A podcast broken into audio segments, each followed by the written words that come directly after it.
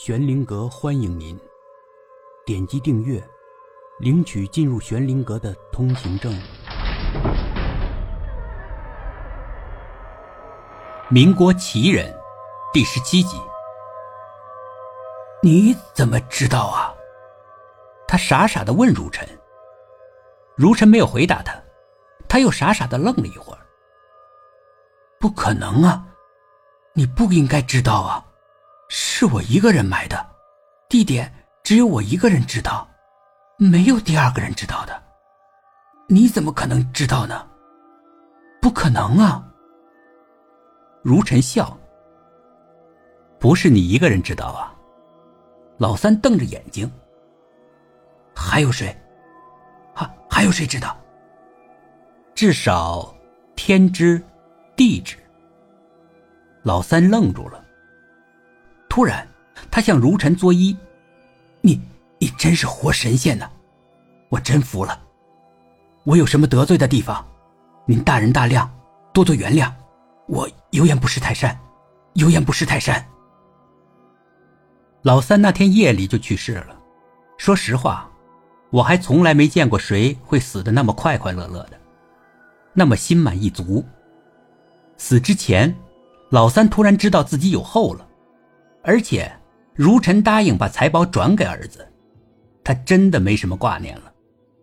死，他不怕。我们是当土匪的，都不怕死。我们都知道，既然当了土匪，这辈子就不会善终。没关系的，死就死呗。不过死亡近在眼前的时候，突然知道自己有个儿子，老三当然是大喜过望。快乐，超越了对死亡的恐惧。老三真把如尘当神仙了。神仙既然答应给儿子转交财宝，那一定会说话算数。那他儿子的生活以后就没有问题了。这还有什么不满足的呢？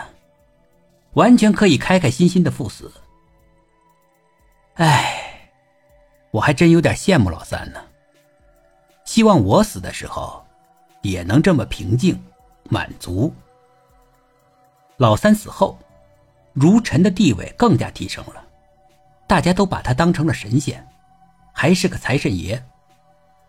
老三不说，如尘居然知道财宝埋在哪里，这就是说，天下藏的财宝，如尘都有可能知道埋在哪里。